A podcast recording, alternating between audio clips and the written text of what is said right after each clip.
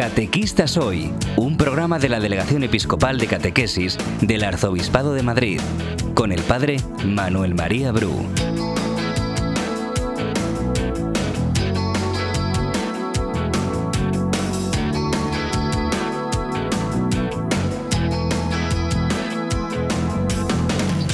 El cardenal Osoro tiene razón. La doctrina social de la Iglesia defiende el principio de igualdad de derechos para hombres y mujeres. Faltaría más. Y en el contexto social en el que vivimos, en el que se dan tres fenómenos gravísimos contra la dignidad de la persona humana que se establecen especialmente contra las mujeres, violencia machista, acoso en el ámbito escolar y brecha laboral, la Iglesia está y debe estar en primera línea de la defensa de los más agraviados, que en estos casos no son otros que las mujeres por ser mujeres.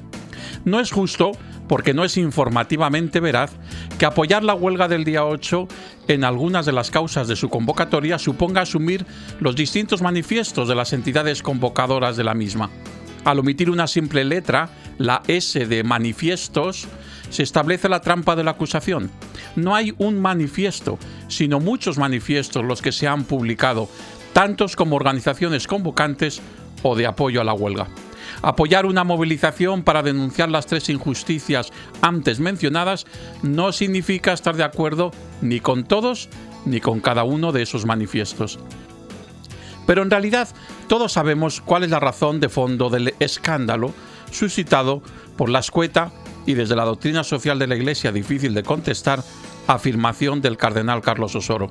La ruptura, la ruptura de la barrera ideológica en la que algunos grupos de creyentes y de no creyentes quieren encerrar a la Iglesia y que depende de una también simple, en este caso no letra, sino palabra, la palabra desde. Cuando la Iglesia dice que defiende el derecho a la vida de todos los seres humanos desde su concepción a su muerte natural, no está diciendo en su concepción y en su muerte natural, sino que este desde significa que tan en contra está del aborto y de la eutanasia como de la explotación laboral y la esclavitud, especialmente de los niños y de las mujeres, de la miseria infringida y consentida causada por el hambre, la sed, la desatención sanitaria y la exclusión educativa de millones de seres humanos, la falta de auxilio a millones de migrantes y todas las injusticias sociales que matan lentamente la dignidad de las personas. Ese es el escándalo. Eso es lo que la ideología neoliberal no quiere ni oír hablar porque esos problemas sociales no se solucionan con la varita mágica del mercado. Eso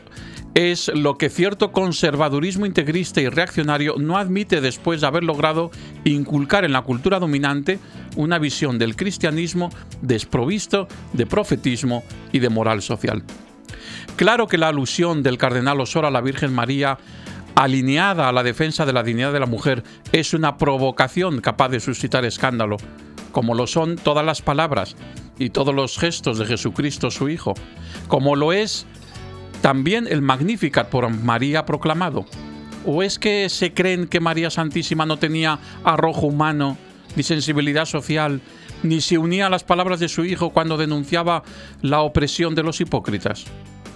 Tal vez el escándalo producido por estas declaraciones suscite algunas cuestiones mucho más importantes. ¿No nos habremos dejado llevar por una imagen de Cristo, de la Virgen María y de su misma iglesia, de estampita melosa y acomodada? ¿Quiénes se amoldan al pensamiento único? ¿El cardenal Osoro o quienes se escandalizan de sus palabras?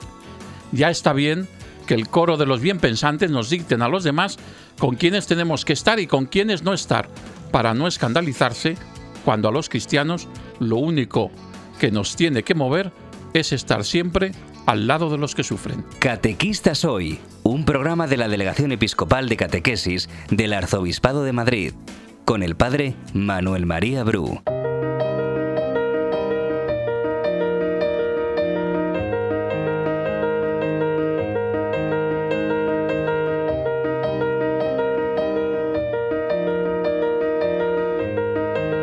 Y siempre después de cada editorial de Manuel María Bru en este programa que realizamos para la Delegación de Catequesis del Arzobispado de Madrid, hoy es el momento de entrevistar al ponente que será el próximo en que pase por este curso de catequistas en este año 2017-2018. Y eh, hoy nos acompaña José Luis eh, Simón, que es el párroco de San Leopoldo, al que saludo ya en este momento. José Luis, ¿qué tal? ¿Qué tal? Buenas, muy bien. Bueno, eres el próximo que vas a estar al frente de la ponencia sobre las nuevas tecnologías para la catequesis. Esto de las nuevas tecnologías para la catequesis, José Luis, ¿qué es exactamente? Pues es una cosa súper divertida. Espero transmitir yo lo bien que me lo he pasado preparándolo, porque me parece que es, eh, mirando hacia atrás, es eh, de nuevo un episodio en la historia de la evangelización que ya ha pasado muchas veces antes, en los cuales se ve cómo aparece una cosa que supuestamente es nueva, un lenguaje que supuestamente es nuevo, que a priori siempre nos genera como, oh Dios mío, esto que es nuevo, tal, nuestra necesidad de seguridades nos hace rechazarlo, pero después vemos que tiene una, potencia, una potencialidad increíble. ¿no? Está pasado ya muchas veces, lo intentaré transmitir, y ahora estamos en el mismo momento que ya pasó con Miguel Ángel en el siglo XVI, que pasó en el gótico, que pasó en otros momentos con la imprenta, y vamos a ver cómo la mirar la historia nos va a ayudar a descubrir que tenemos por delante un reto súper chulo de volver a, contar el Evangelio en un lenguaje nuevo, que es el lenguaje tecnológico, las, la tecnología de, las, de la información y la comunicación, las TICs. En estas nuevas tecnologías para la catequesis, claro, nos suena que de nuevas ya tienen poco, porque ya llevamos unos cuantos añitos con, con, con todo esto, sobre todo de Internet, en redes sociales, y luego concretando un poco estas tecnologías que, que empleáis en la catequesis en tu parroquia,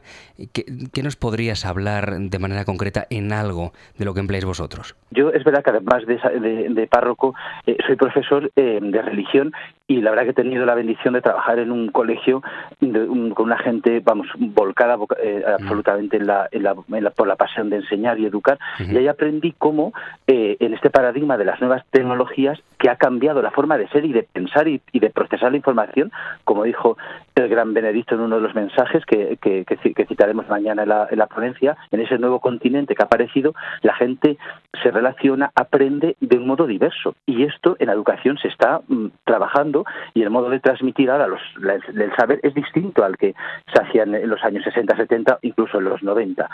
Y a mí eso me parece el aprender, porque yo aprendí de ahí y dije, caramba, esto no puede ser, esto tenemos que traspasarlo también a la catequesis y contar el mensaje del Evangelio de un modo nuevo, porque es que ya estos chavales eh, em, están acostumbrados y familiarizados a que adquirir la información de un modo diferente, ¿no? Y entonces, unido a las, a, las, nuevas tecnologías, que efectivamente no, no, no, no todo es nueva, o sea, nuevo, nuevo, es lo que hay en, el, en, el, en los congresos estos de, telefonía móvil, ¿no? Pero las tecnologías de la información y comunicación, acompañado con otra serie de herramientas de, de, saber y de transmitir, son necesarias para no quedarnos en, la edad de piedra en el anuncio del Evangelio, desde luego. Estas, eh, digamos, eh, estos métodos que utilizáis en, la parroquia, me ha llamado la atención, te comentaba antes fuera de micrófono, esta, no sé si llamarle método de aprendizaje mm, esta pedagogía de la metacognición, ¿qué es exactamente esto que empleáis en la parroquia? Bueno, yo eh, lo que nosotros planteamos en un momento fue, mm, caramba, ahora mismo cualquier chaval en su en clase, eh, si nos quedamos en la, en catequesis de la iniciación cristiana, eh, no solamente se sienta a escuchar una clase magistral, ¿no? sino que aprende de un modo, pues teniendo en cuenta las diversas potencialidades o inteligencias, por ejemplo, y es nuestra capacidad de relación, la capacidad simbólica, la necesidad, bueno, del cuerpo, hay muchas cosas.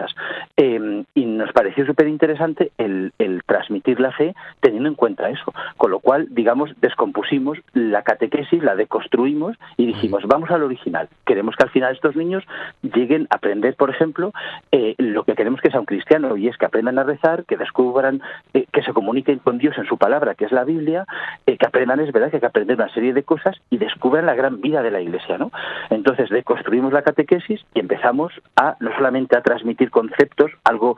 solamente conceptual que es súper importante y la memoria es súper importante, pero lo hicimos de un modo que cada día un niño viene a catequesis en un espacio distinto, con una persona distinta, y un día aprende a rezar en el bibliatorio, otro día hemos incorporado algo que nos inventó nuestro, desde luego, que es el oratorio, como un lugar donde se inicia en el silencio, eh, otro día se hacen una serie de actividades variadas, como es aprender mm, eh, música, hacer talleres varios, eh, talleres familiares, como hacer la corona de, del asiento con sus padres, y otro día sí les contamos, pues bueno, de una forma como más del relato clásico, por así decirlo, pues las cosas que forman, son vertebradoras de, nuestra fe.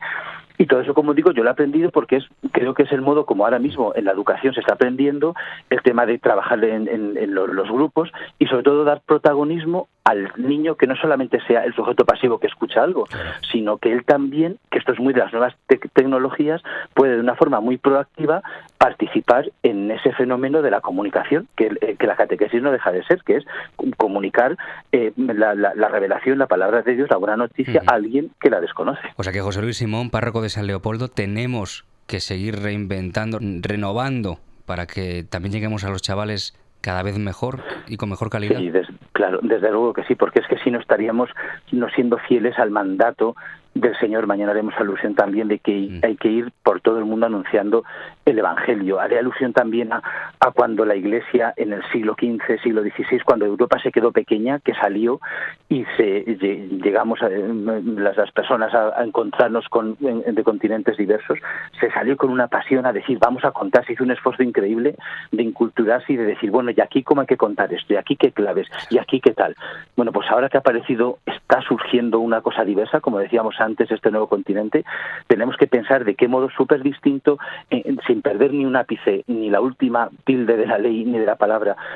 sin perderlo, sin desvirtuarlo, pero de qué modo lo contamos a personas que están emergiendo de una, con, bueno, con, con sensibilidades, con mm. comportamientos, con relaciones diversas, y si no lo hacemos, esto, pues fracasaremos porque la gente no entenderá la palabra de vida que, que es el Evangelio, desde luego. José Luis Simón, te agradezco muchísimo este ratito que hemos estado conversando nuevas tecnologías para la catequesis en este curso anual de catequistas eh, de la Delegación Episcopal de Catequesis del Arzobispo de Madrid. Mañana nos escuchamos y nos vemos. Que te vaya bien y un saludo muy grande. Muy bien, pues muchas gracias a ti. Hasta luego, José Luis.